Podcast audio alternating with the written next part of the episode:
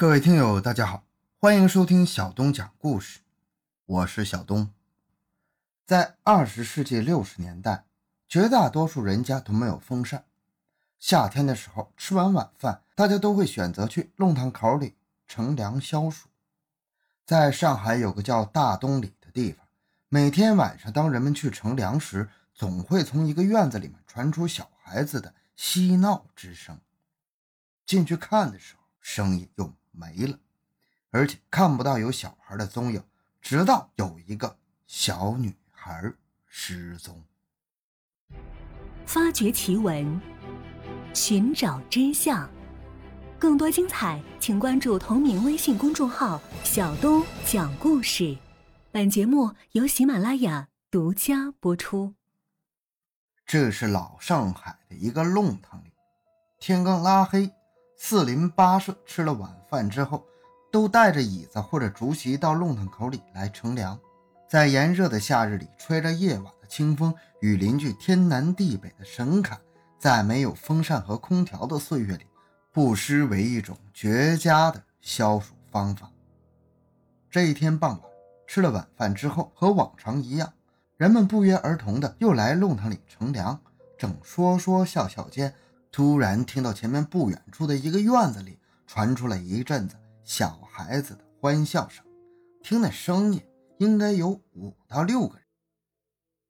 起初大家也没在意，大人在这里面纳凉，小孩在附近玩耍，那这是很正常的事到了晚上十点钟左右，乘凉的人陆陆续续都回去睡觉了，弄堂里静了下来，只留下几个年纪比较大或者经常失眠的人还在那里。摇着蒲扇，有一搭没一搭的说着话。也就是在这个时候，奇怪的事情发生了。不远处的院子里又传出了小孩的笑闹声，他们似乎在做游戏，五六个人嘻嘻哈哈的，还有跑步的声音。没过一会儿，可能是有人摔跤了，哇哇大哭起来。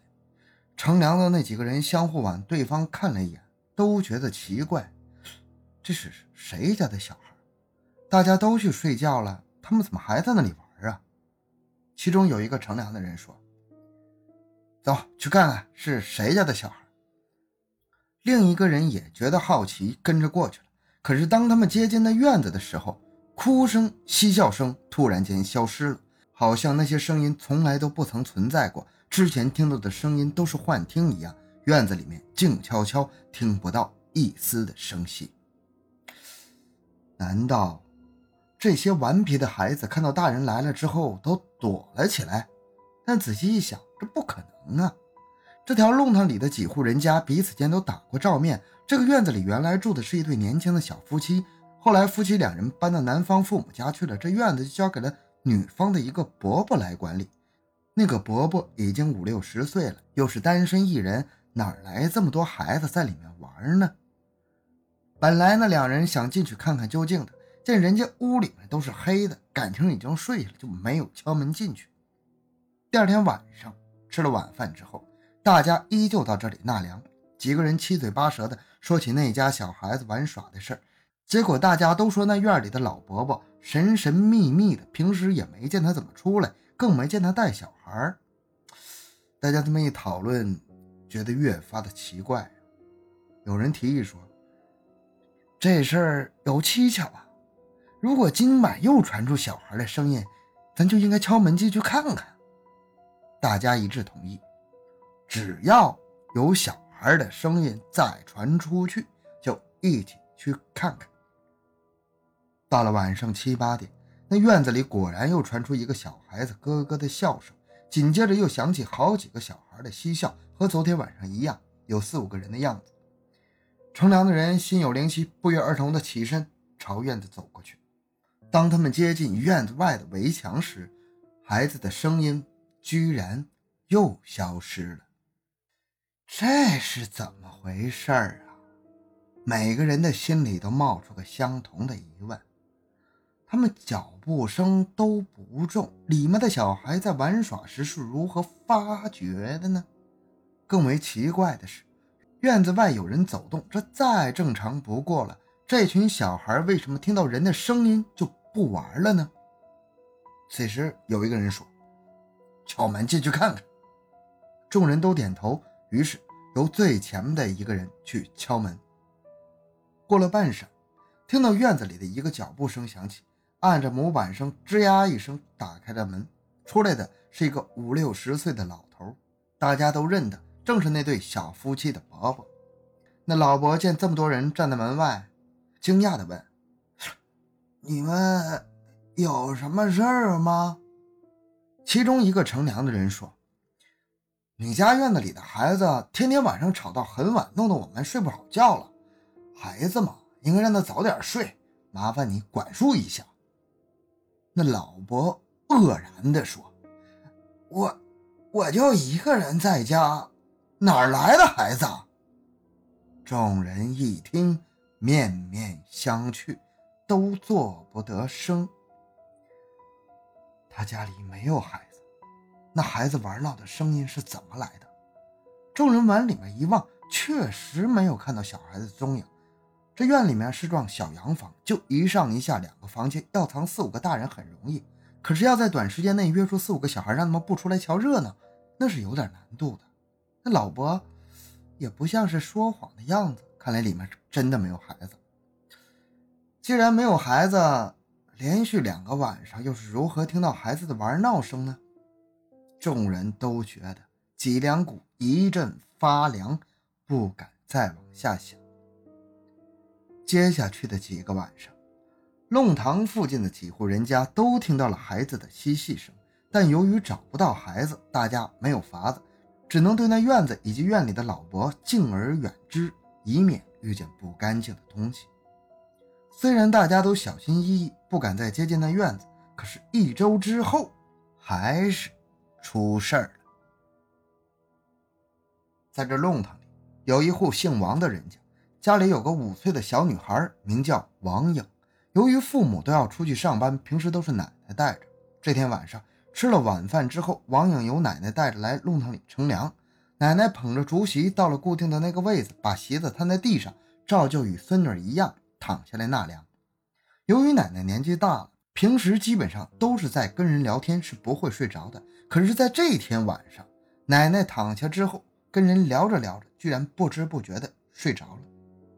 到九点多钟的时候，其他乘凉的人陆续都回家了。众人见一老一少都睡觉，就没再叫醒他们。反正弄堂里也没有什么车，也不能出什么车祸。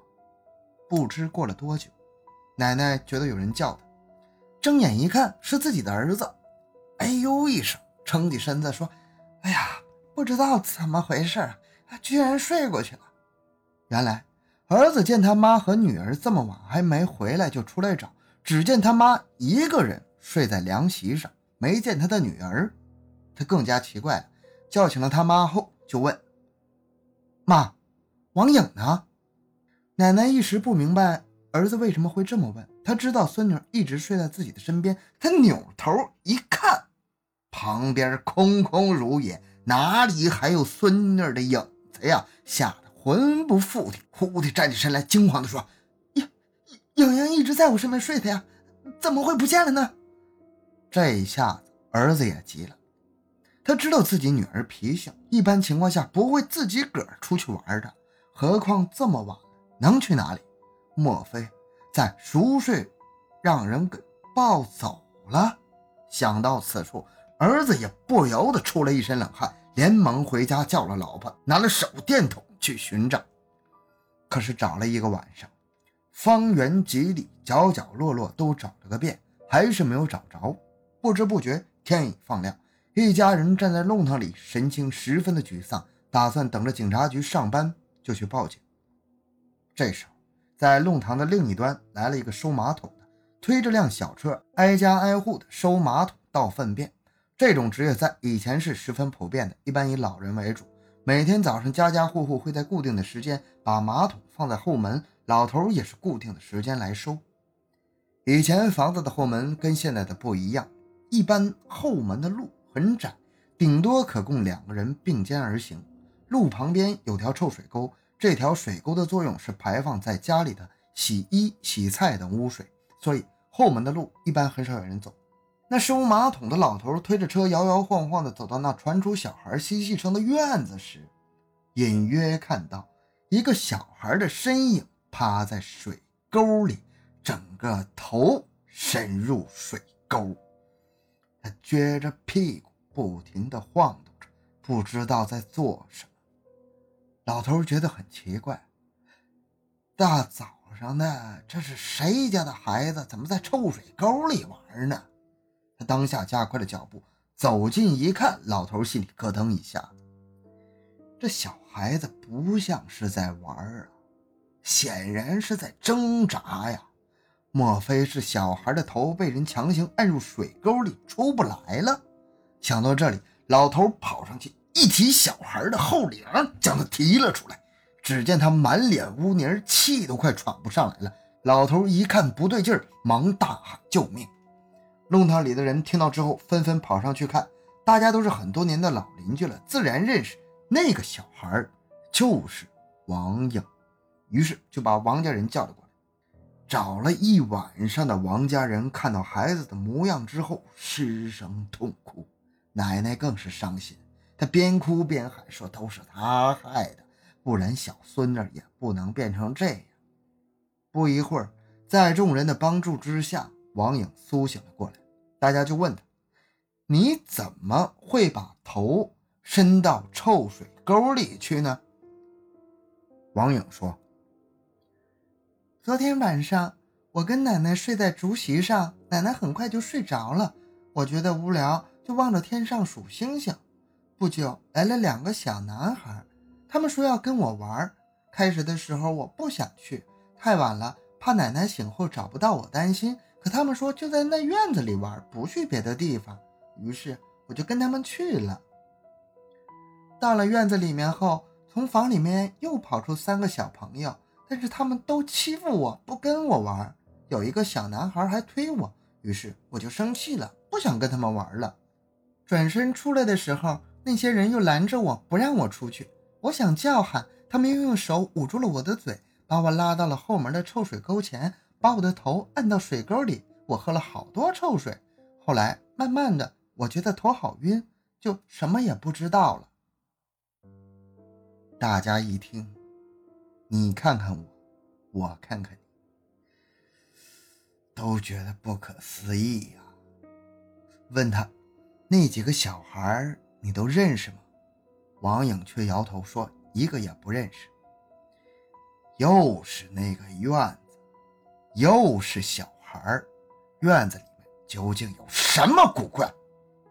王颖的父母虽然也听说过那院子里的老伯有些古怪，但他们不信邪。况且这一次女儿差点就没了，非要去讨个说法不可。其他人怀着看热闹的心理，都跟着去了。敲开院子的门，出来的还是那个老伯。见这么多人来找他，有点郁闷的看了众人一眼：“你是来找小孩的？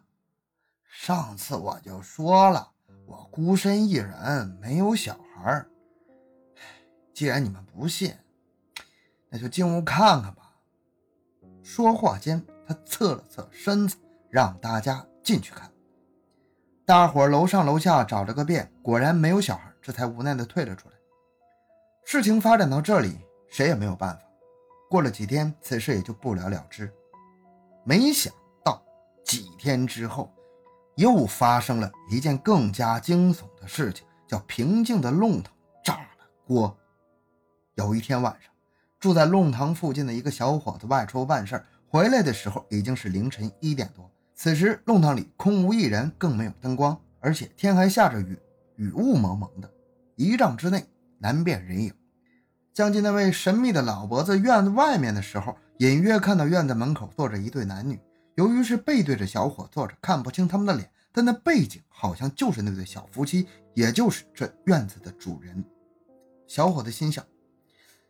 再怎么浪漫，也不需要大半夜的在雷雨天坐门口吧。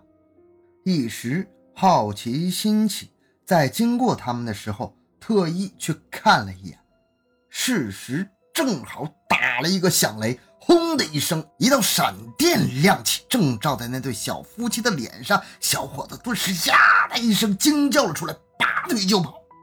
原来他当时看到的不是一张人脸。确切的是，不是一张普通的脸，而是一张扭曲的、严重变了形的脸。特别是那男的，半个脑子已经陷进去了，脸上看不清五官，血肉模糊。那女的脸上也没有完整的地方，眼眶里看不到眼珠子，只有两个血淋淋的洞。小伙子看到这种情景，吓得魂飞魄散，亏的是体质好，大叫一声，飞奔着跑了。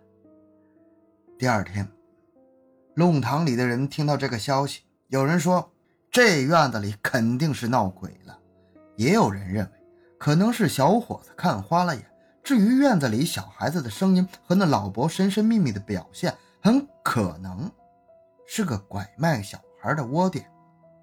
此事已经过去很多年了，真相不得而知。